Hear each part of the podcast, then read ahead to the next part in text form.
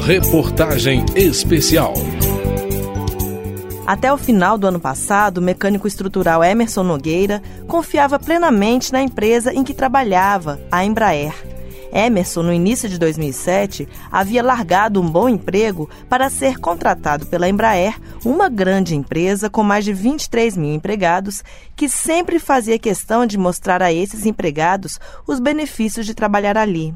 Emerson disse que eles tinham muita confiança na empresa e que no final do ano passado houve uma festa para comemorar recorde de vendas, entregas e lucros. Na ocasião, os trabalhadores foram parabenizados por superar as expectativas. Na volta do recesso de fim de ano, começaram os rumores de demissão, mas Emerson conta que a empresa sempre negou. No início de fevereiro, Emerson se tornou um dos 4.270 empregados demitidos da Embraer. Foi sempre o que foi passado pra gente. Aqui é uma grande empresa, vocês vão fazer um, um grande futuro aqui dentro, né? A gente.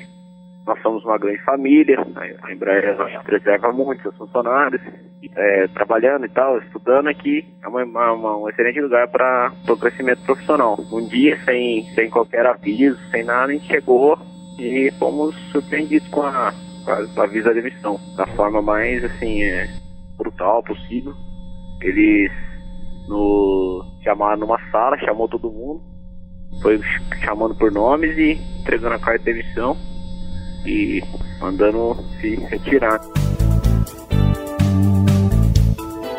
O professor Jorge Pim, do Departamento de Administração da UNB, especialista em mercado de trabalho, diz que em momentos de crise, a primeira saída encontrada pelos empresários é demitir. Quando a empresa sente que há algum risco que ela está entrando em vermelho, etc., a primeira providência, a mais fácil, a mais simples, é mandar embora. Porque o, o resultado é imediato, tá entendendo? Quer dizer, no, a nível de contenção de despesas é praticamente imediato, é mais rápido, assim, mais simples e mais rápido, né? Embora seja o pior de todos, né? Para a economia, de uma maneira geral, seja o pior de todos, a solução pior.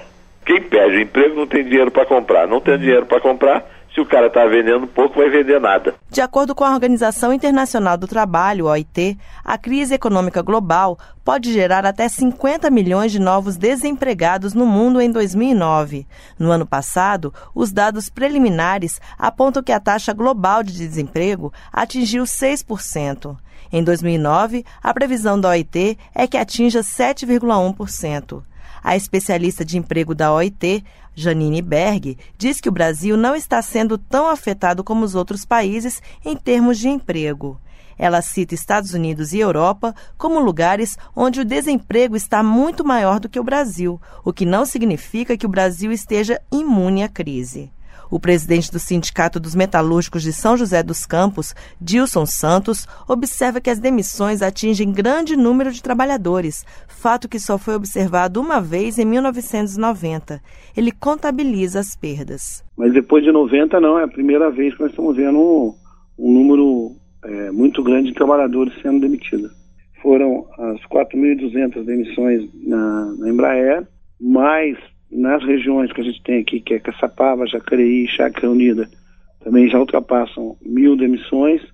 Na General Motors tinham acontecido 802 demissões, foram de uma vez. Dilson Santos revela que o clima entre os trabalhadores está muito ruim, com muita apreensão. O que eles viram no ano passado é que as empresas lucraram muito. O próprio governo tinha falado para os trabalhadores que não era uma, uma crise tão grande que o pessoal poderia gastar muitos trabalhadores gastaram e agora estão vendo uma situação que o que vai receber de indenização dos que foram demitidos né, vai ser para pagar a conta e mais, né, não vê perspectiva nenhuma de emprego nesse período agora de, de crise. Mas alguns economistas acham que o pior já passou. É o caso da economista-chefe do banco ING, Zena Latifi. Ela explica que depois de um ajuste na economia, o mercado de trabalho leva um tempo para reagir, geralmente uns sete meses. Por isso, muita gente acredita que ainda vão ocorrer mais demissões devido a essa defasagem. Mas Zena Latifi considera que essa crise mundial mudou essa lógica. A crise, explica Zena, teve um efeito muito rápido nos últimos três meses de 2008, o que provocou uma reação dos empresários que começaram a demitir grandes levas de trabalhadores imediatamente. Por isso, Zena acredita que a maioria das demissões já ocorreu e agora esse momento está passando. Então significa que sim, é possível que nós tenhamos ainda demissões, a indústria particularmente, quando a gente observa os dados da indústria ainda nos últimos dados do CAGED mostram que houve ainda demissão, mas elas já estão ficando menos generalizadas. Então, eu acredito que realmente no que se refere a demissões na economia, o pior momento foi o mês de dezembro e janeiro, e daqui para frente elas tendem a ser mais tênues. Ela acha que o desemprego vai subir, mas não acredita que sejam taxas muito elevadas. Para Zena Latifi, a taxa de desemprego ficará em 8,9%. A taxa média do ano passado foi de 7,9%. De acordo com o DIEESE, a taxa de desemprego total da cidade de São Paulo aumentou quase um ponto percentual entre dezembro de 2008 e janeiro de 2009. Apesar de usual para o período, um aumento desse tamanho foi verificado apenas no início dos anos 90. De Brasília, Adriana Magalhães. Reportagem especial.